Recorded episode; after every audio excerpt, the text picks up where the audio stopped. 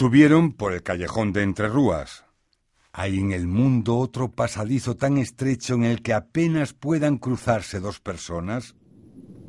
Y al llegar a Rúa Nova los recibió un frío viento del norte, comúnmente denominado cierzo.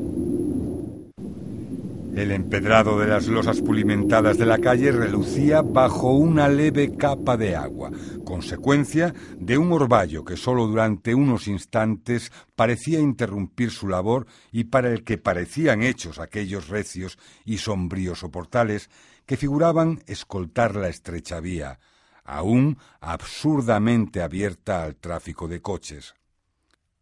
A un lado y al otro piedra monumental, laja histórica que Carlos Conde, convertido otra vez en Cicerone, fue identificando con parsimonia para su amigo.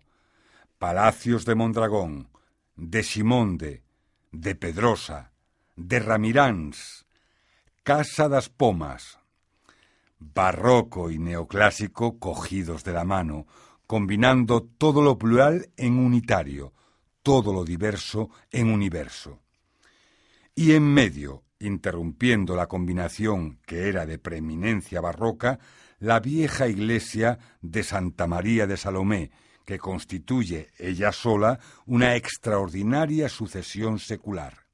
Fachada del doce, románica, Virgen sedente del trece o catorce, atrio y anunciación del quince, muros laterales, excepto el del sur, del diecisiete-dieciocho, y altar, calvario y torre barroca del XVIII. Como le aseguró Carlos Conde, era difícil encontrar más riqueza artística bajo un aspecto tan modesto, sencillo y rural. Pero en Compostela, si se trataba de piedras, siempre parecía posible un más difícil todavía, incluso entre los más humildes edificios del pasado.